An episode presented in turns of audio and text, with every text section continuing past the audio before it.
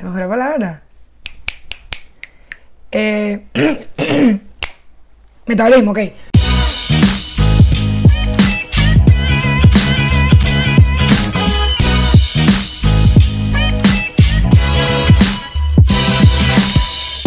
Hola, ¿cómo están? Bienvenidos a Ni Meladillas. Yo soy Eugenia. Yo soy Santiago. Y Daniel saludo porque ahorita iba a decir, y esto es Ni Meladillas, pero bueno, esto es Ni Meladillas. Exactamente. Y ni me la Cacha que, que acaba de pasar. cacha que pachan. Cacha que pachan.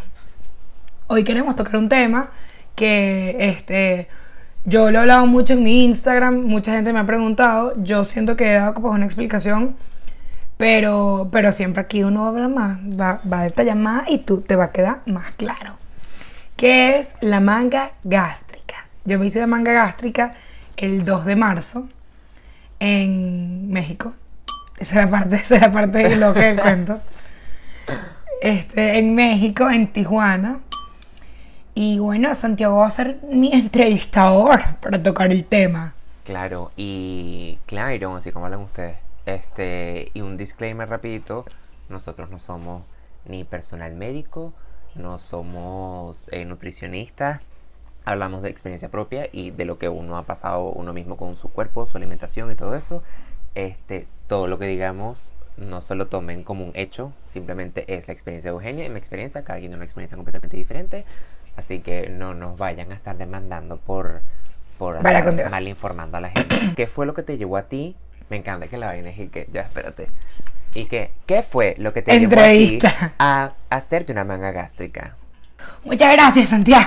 Santiago, lo máximo. Gracias por contactarme. Mira, lo que me llevó a mí a hacerme la manga gástrica fue que, primero, yo vengo de una familia con un muy mal metabolismo. O sea, es una vaina que yo puedo comer exactamente lo mismo que tú y tú vas a adelgazar y yo engordar 7 kilos. Una vaina que yo no podía con mi vida. Y durante toda mi vida, justamente porque venía de una familia de gorditos, este, era como minimizado, era demasiado como que tú, tú, tú eres gordita, pero es porque tú eres grande. Y yo como que, claro, tiene sentido. Porque tiene los huesos pesados, Eh, así decía. O sea, sí, y un hueso, ¡ah! que tú dices, hecho un mamut, pues, o sea. Pero bueno, yo desde, eh, yo no tengo recuerdo lúcido siendo flaca. O sea, no, no, no, no tengo ni puta idea si en algún momento fui flaca, no creo. Eh, y hubo como, hubo como varias cosas que me pasaron, como en octavo, noveno. Ahí me empieza a dar lumbago, lumbago de no te puedes parar, tres días en una cama, ok. Voy a visitar a mi papá, mi papá vive en Mérida y me quedo y un lumbago descomunal. Me revisan y tal, no sé qué. Cuando vuelvo a Caracas, me hacen un- unos estudios y resulta que yo no soy muy, o sea, soy de tamaño regular, yo mido 1,66, no soy ni muy alta ni muy, ni muy, ni muy pequeña, pero claramente tenía bastante más peso que para mi tamaño, ¿no? Claro. Entonces a mí me dicen que los discos de mi espalda, médicos, perdonen cualquier tipo de término que yo vaya a decir, los discos de mi espalda, tipo la columna, los discos de abajo estaban espichados. De tanto peso, se picharon pues, o sea, de tanto peso para el pequeño cuerpo. Yo me acuerdo que ahí, sí, heavy. Yo me acuerdo que ahí el doctor me dice, bueno, pero ¿cuánto pesas tú? Y yo, que, no sé.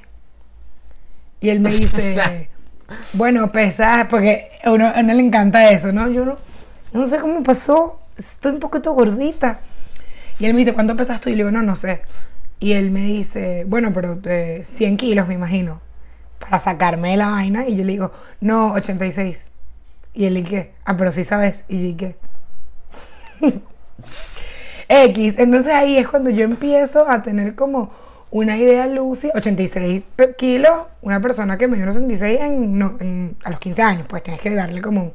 Pero yo tengo, o sea, tengo buen cuerpo en el sentido de que tengo como cintura, no es que eso es un buen cuerpo, pero me refiero, no, mi tipo de cuerpo no hacía tan evidente la cantidad de kilos que yo tenía.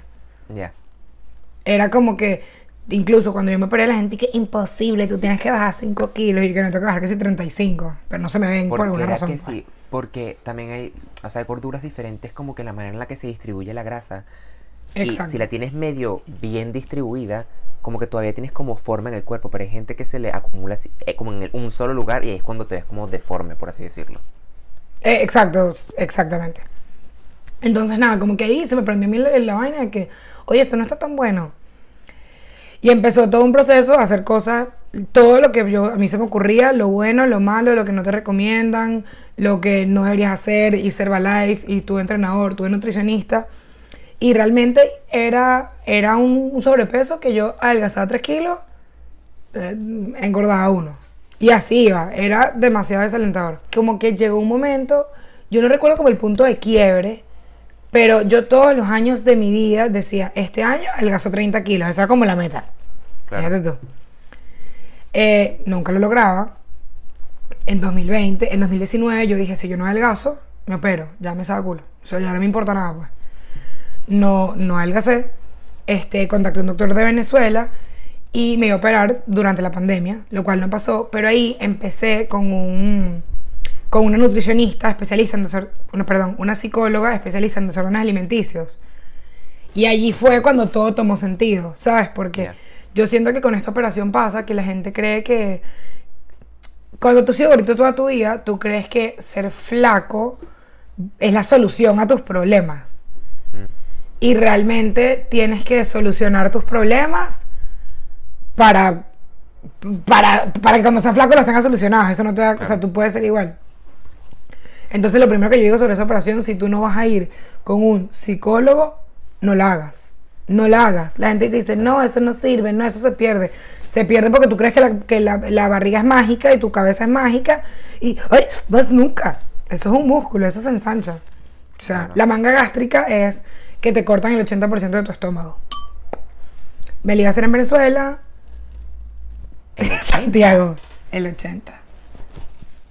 Con razón, porque yo, a ver, he, estado con gente que se las ha hecho y la verdad que nos sentamos a comer y dije que me llené y que, pero marisco, mierda, con razón, ya tiene más sentido, ¿ves? Que también de eso que también de eso la gente es demasiado borrada porque la gente se engolosina con el tema de comer poquito y tú tienes que no ensanchar tu estómago hasta que sea lo mismo, pero tienes que ir alimentándote como un adulto poco a poco hasta que tú tengas una cantidad, de tú consumas una cantidad de comida verga normal. No lo digo yo, lo dicen mis, mis, mis especialistas. Entonces nada, yo me operé el 2 de, me iba a operar en Venezuela, no se pudo porque todo el tema de pandemia, no sé qué y tal. Más que en Venezuela no hay vuelos directos, yo vivo en Miami, iba a tener que hacer escala, ocho horas, un peo. Y en medio de mi, investigación me entero que en México es muy común operarse. Cuando yo veo esto, todo el mundo dice te van a meter cemento en la barriga, ¿sabes? Todo el mundo dice te van a matar. Y yo de verdad investigué demasiado, le escribí a demasiadas personas, no sé qué y tal. Y eh, eh, hablé con doctores de Venezuela que conocían doctores de México. Hice como toda una investigación y descubrí, todos somos ignorantes en un tema, y resulta que México es una, es que sí, el quirófano de Estados Unidos es de las ciudades médicas más importantes de, Estados, de, de Latinoamérica, es la ciudad médica de México, por todas partes ven que si carteles, medicina, vaina, pero llegamos y que al downtown, y el downtown era y que quirófano, quiropráctica, y yo dije, el downtown es... El downtown es raro, pues es una cosa toda médica. Y nada, me operé en Tijuana. Como que mucha gente cuando le habla de eso, Eric, ¿qué, qué tal fue? ¿Qué mm. Mejor que las clínicas en Venezuela, pues, o sea, increíble. La cantidad de enfermeras que yo tenía no tenía sentido, era una locura. Era el servicio súper cool, me operé una cosa que se llama Pompey Surgical, que son como unos americanos que abrieron una clínica en Tijuana. Y coño, en verdad yo, o sea, siento que la manera de perder esta operación es que no hagas lo que tienes que hacer. Pues, pero como igual, si tú mañana, tú, Santiago, adelgazaste, si tú vuelves a retomar las mismas cosas que tú hiciste antes, marico, ¿verdad? Pues como que esto es un empujón, pero eh, se trata de que tú cambies el, el, seteo de la cabeza, pues. Que puede pasar con una operación o sin una operación o lo que sea, pues. Mm. Entonces, oye, en verdad me gustó full, estoy súper bien. Han pasado meses y no he tenido ningún tipo de malestar. Hay gente que me dijo, muchas veces la gente se ahoga y vomita. Y yo como que, o sea, que comes tanto que vomitas. Y eso pasa porque estás lleno y sigues comiendo. ¿Sabes? Como que tú ves el, el, raciocinio de por qué pasa eso y es como que, bueno, pero es que tú abusaste, pues tú mismo no, no abusaste de tus capacidades, pues. Claro. Y bueno, eso, yo hice todo. Tipo, hice una dieta que sí, de los puntos, todas las dietas que se te ocurran, y nunca di pie con bola.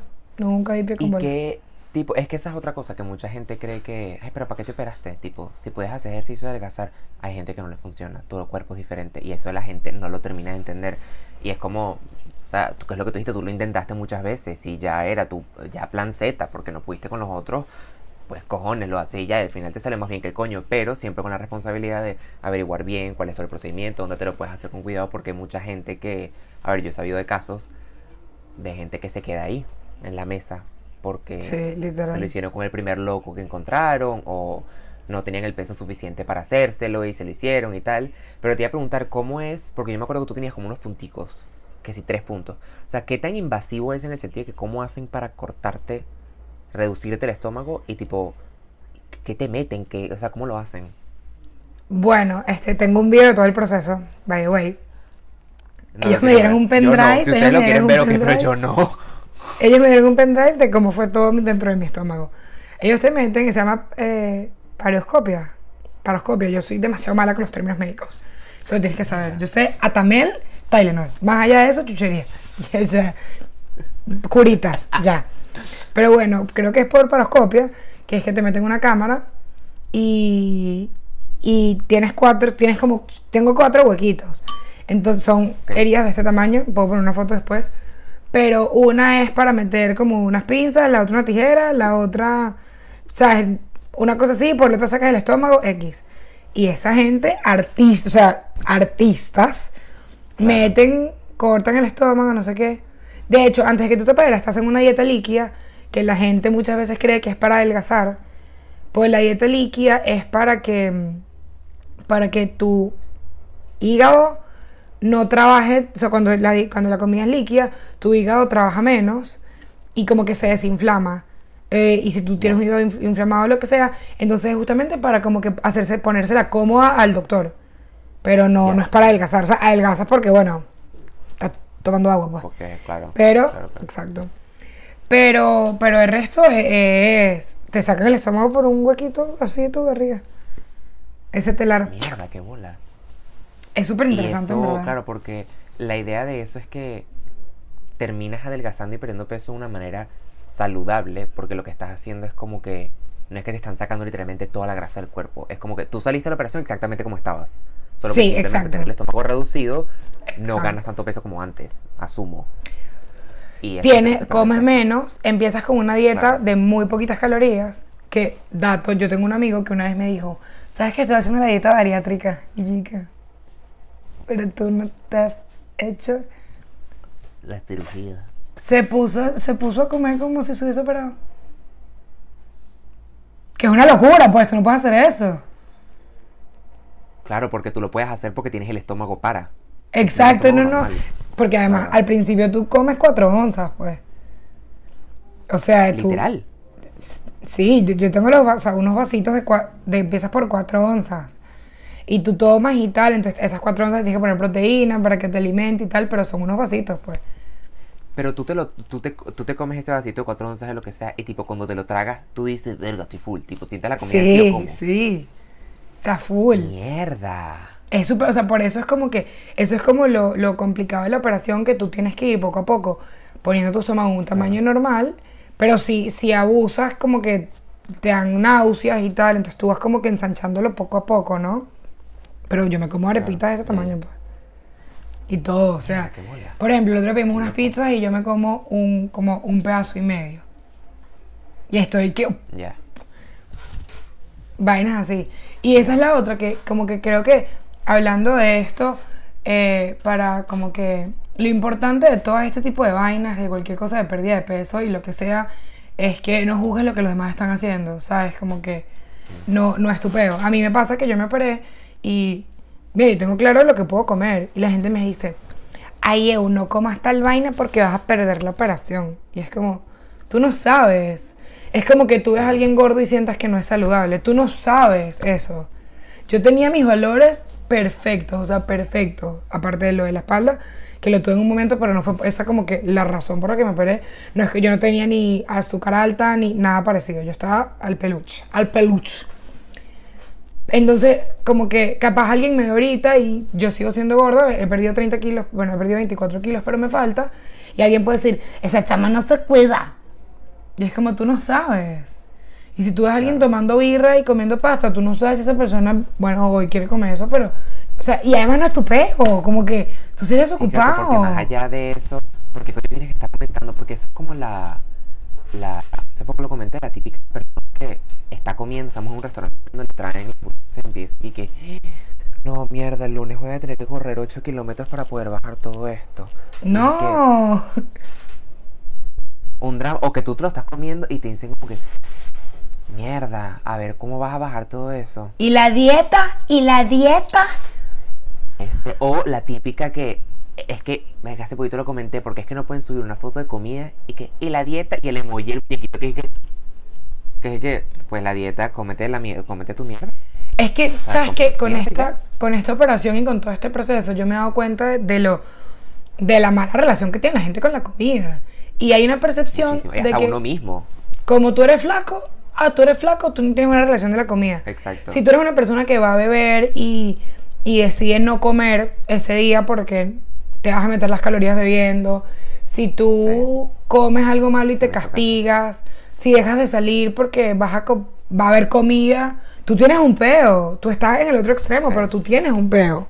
Con la proliferación de esa vaina de, de coño, de todos los cuerpos que se ven en Instagram y tal, entonces mucha gente ve una foto una chama que tiene un metabolismo completamente diferente, tiene un equipo detrás de ella que le hace la comida, tiene un entrenador que le mantiene el cuerpo como lo tiene, tiene una contextura diferente, su anatomía es diferente a la tuya, entonces tú nada, yo me voy a matar para quedar como esta caraja, tu cuerpo nunca va a ser igual al de esta persona, pero últimamente he visto que diferentes tipos de cuerpos se han normalizado mucho más. Ujú. Y eso a mí personalmente, yo que yo, a ver, yo fui gordo toda mi adolescencia, tú me conociste en bachillerato, tú sabías que yo era gordo, a mí todo el mundo me dice el gordo, mi hermana me dice el gordo, mi mejor amiga me dice el gordo, toda la vida fue gordo, y yo no empecé a perder peso de casualidad por una...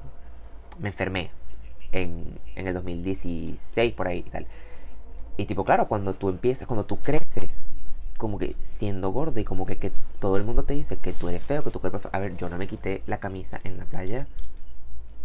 Te voy a ser sincero, 2010, 2018. O sea, yo la primera vez que me quité la camisa en una piscina, en un lago, en una playa, lo que sea, fue en una piscina con mis amigos en la universidad, ya yo estando a dos años de graduarme Qué fuerte. porque era una vaina que, claro, entonces, porque la gente te mira raro y tal, y es como que, claro, uno se siente como cohibido, y tipo, ahorita uno ver que tu cuerpo, el tipo de cuerpo que uno tiene, está un poquito más normalizado y ya es normal y nadie te va a juzgar ni te va a ver, marico, da mucha más libertad a que tú vayas a la playa y que no tengo el six pack, tampoco quiero el six pack, si los tienes, chévere, de hecho, respeto a la gente que los tiene, porque trabajarse eso debe ser un trabajón, tanto de ejercicio como de alimentación y todo eso, pero yo no quiero tener ese cuerpo y porque tú sientas que yo lo tenga que tener, no quiere decir que yo lo tenga que tener. Bueno, que yo quiero ahorita mí, que yo estoy dices- satisfecho con el que tengo ahorita, pues. Totalmente. Ahorita que hice eso de la playa, yo siempre, yo te iba a un club desde que era chiquita.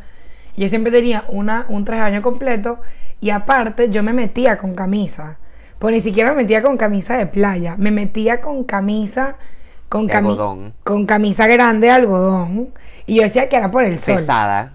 Pesada. Y Claro, además. Yo también. A mí me gustaba que era como que, imagínate tú, que, que fuerte en una niña te- vivir eso, ¿no? A mí me gustaba el tema, ay, lánzame. Porque si tú me lanzas, tengo Claro. ropa, ¿sabes? Estoy, estoy... y Le decía a tu amiga, lánzame y tal. Tu amiga te lanzaba y tú dices, qué fuerte que lo normalizado que está Sí. eso.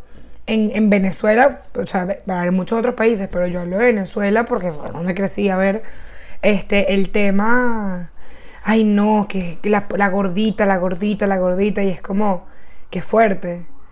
O sea, y, Sí. y, y yo de verdad, como que yo no concienticé los traumas que yo tenía de gordita hasta que los empecé a trabajar cuando ya me iba a operar. ¿Sabes? Pero en verdad es horrible las cosas que la gente te dice. O, ay, la amiga fea. Y es como que tú sabes esa carita. Yo soy bellísima. Lo que pasa es que soy Exacto, gorda, pues, exacto. pero eso no me hace fea. Respétame. Que no, que no, que no es nada malo. Que sabes que noté yo, porque a mí me pasó que, a mí el proceso fue muy raro porque yo, yo pesaba antes como 90 kilos, si no me equivoco. Y estaba siempre muy hinchado porque, a ver, comía de la verga, recién me había mudado a Estados Unidos, no estaba comiendo bien. Era como que, ah, qué rico, aquí la comida tenía un buffet en mi dormitorio donde había perennemente una barra de pizza, de perro caliente y hamburguesa. Chao. Obviamente te iba a hacer gordo. Hasta luego, Mari Carmen. O sea, apague y vámonos. Y nada, yo nada, pesaba 90 kilos y me acuerdo que una vez viajo a Venezuela y me da una infección en la garganta. Y no puedo comer como por dos semanas.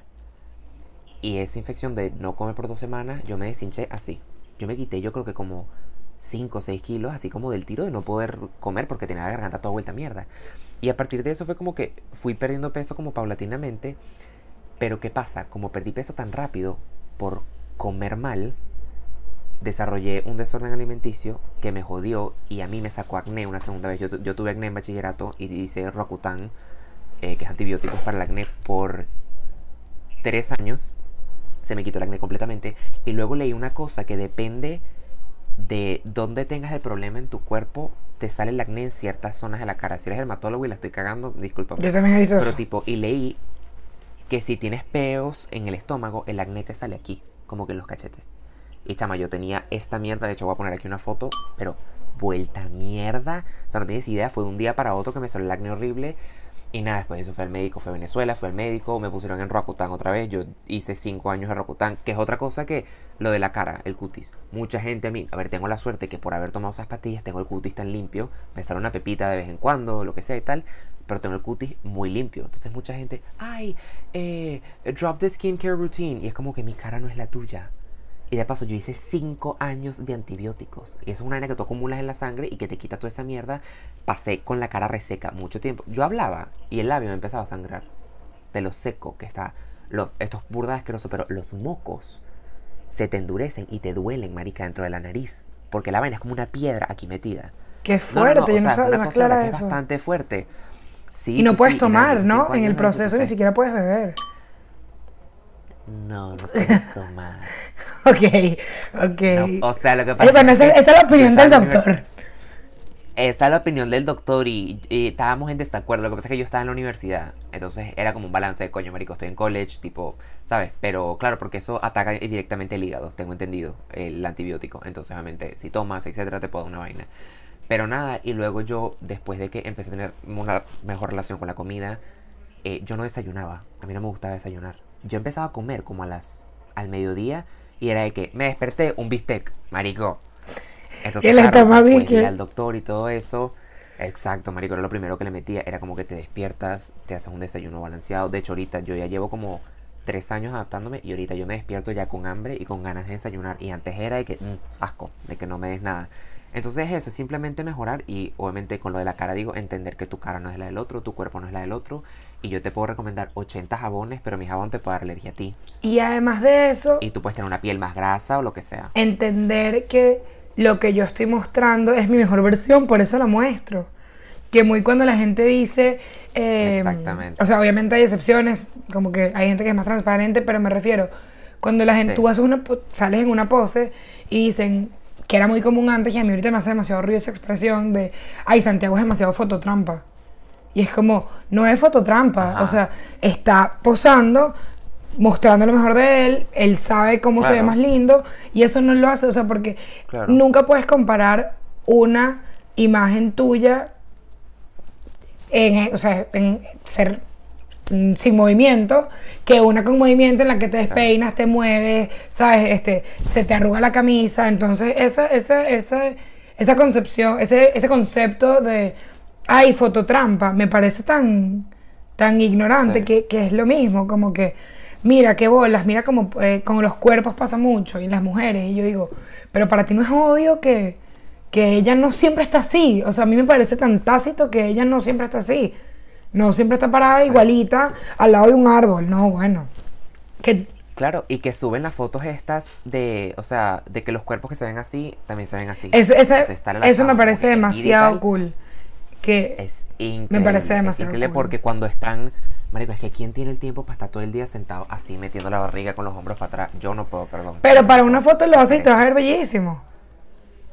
Exacto. Claro, claro, porque me veo bien, pero si estamos comiendo en un restaurante y me ves como el jorobado de Notre Dame, quédate en tu peo. es parte del proceso, me totalmente. A mí eso, a mí eso me impresiona, como que como la gente puede, puede realmente creerse tanto la vida de una persona en Instagram. Por eso yo creo que yo trato full Sí. de mostrarme con lo malo, con lo bueno, con lo que te gusta y lo que no. Pero en mi feed, mis fotos son todas lindas, pues, por ejemplo. Este, tengo fotos sin maquillaje, tengo fotos con maquillaje, pero no, no tengo una foto mostrando mis cauchos, eso es algo que no tengo. Pero en mis historias yo muestro la vida real. Y, y, por ejemplo, tú, tú vas a un restaurante y tú tomas fotos de restaurante. Tú tomas una foto, hecho para atrás. Yo fui ahorita a, a México, a Puerto Rico y a, y a Nueva York bastante, bastante seguido. Me escribieron, tú no paras en tu casa. Verga, marica, tú no dejas de viajar, qué olas. Fui a México porque tengo que sacar un pasaporte. Fui a Puerto Rico de viaje y a Nueva York fui con mi familia y después me quedé una semana trabajando. O sea, como que... Y, y a la gente, la gente es... Claro, porque, Más bueno, yo no me eso, eso es mostraba... tuyo. Aparte, pero yo no me mostraba en la computadora, yo no me mostraba hablando con un cliente, no. Porque yo quise mostrar, bueno, bro, el Ti- Times Square. Y es, y es importante saber que eso no habla mal de mí, ni, sino de, de ti, que tú ves cuatro fotos y tú dices, ella Claro. es millonaria, no deja de viajar y es chavista. Y tú dices, pero ¿cómo llegaste a esa conclusión? O sea, ¿qué, qué estás diciendo? Sí. Siento que, que la gente Sí. que come que- mucho con eso. Hay que saber diferenciar como que lo que realmente uno muestra en Instagram y lo que que lo mismo lo veo yo con, con las relaciones porque yo, a ver, yo pasé la mayor, yo estoy en una relación de hace no mucho, ¿no? Pero a mí me ha costado un poquito como que acostumbrarme a lo que realmente es una relación porque en Instagram ves tanto cuento de hada y que la gente te vende las relaciones como me despertó y me trajo panquequitas y luego me dijo haz una maleta que nos vamos a las Bahamas y nunca peleamos y me ama. Y y que marico, Estoy mal y mi relación que la está mal. sí y yo, ¿y qué será que no me quiere o algo así. Pero marico tú te das cuenta que obviamente si yo voy a, yo no voy a subir un video mío gritándome con mi novio en la sala de la casa. Obviamente no lo voy a subir. Claro. pero yo personalmente, si tú lo haces, bien por ti, si a ti te gusta, chévere. Pero yo no quiero como que perpetuar, perpetuar, es una palabra en español. también, ¿no? Perpetuar, sí. Perpetuate. sí, Perpetuar. perpetuar. Que americano. Como que ese, esa, claro, como que esa imagen de, uh, tengo una relación perfecta y si la tuya no es así, la tuya es una mierda.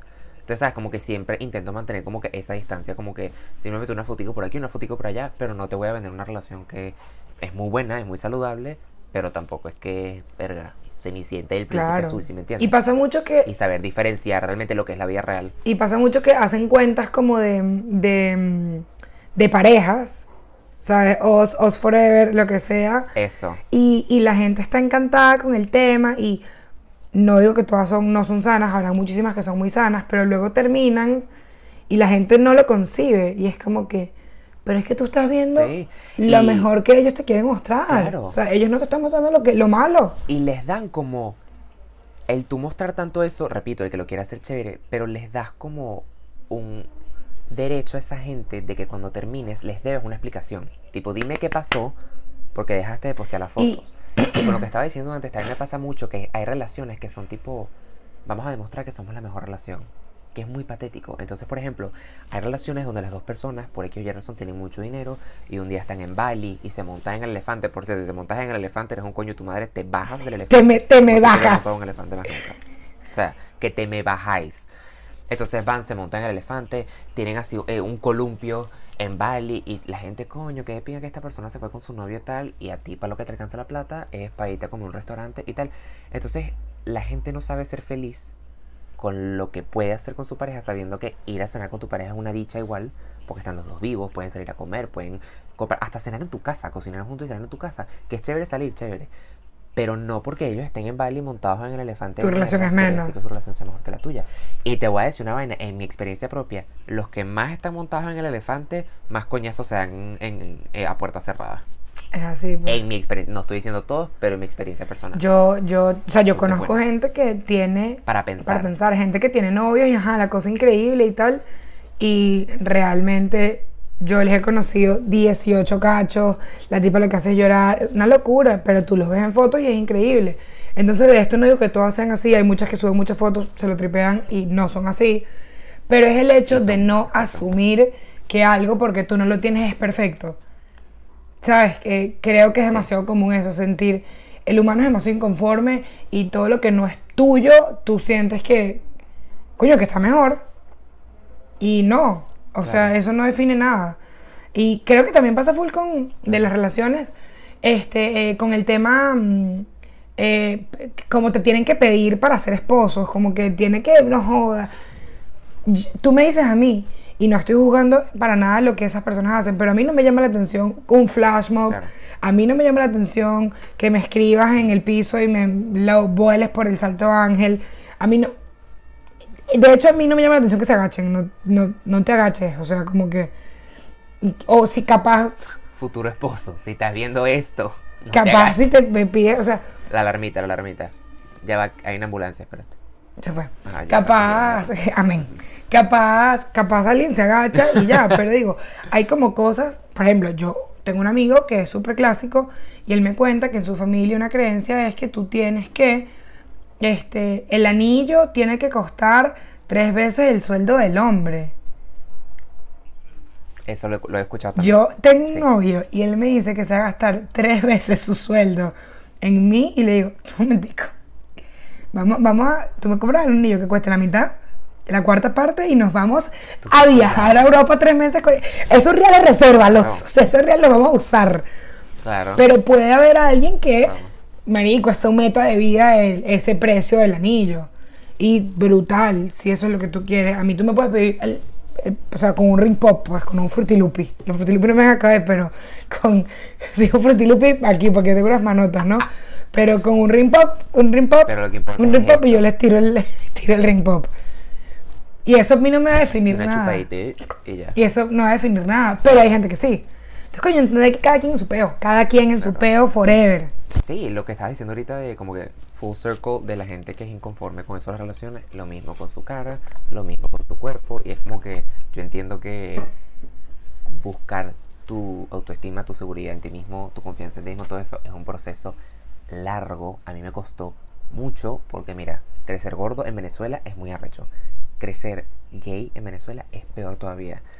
O sea, creces con la gente bulleándote, creces con la gente hablando de ti de manera despectiva. Entonces, marico, es un momento que a ti te toca aprender a vomitar toda esa vaina que a ti te taladraron en el cerebro y simplemente tú te sacas eso de encima y tú te reescribes tú mismo desde cero. Y suena burda de... Se llama así, ¿verdad?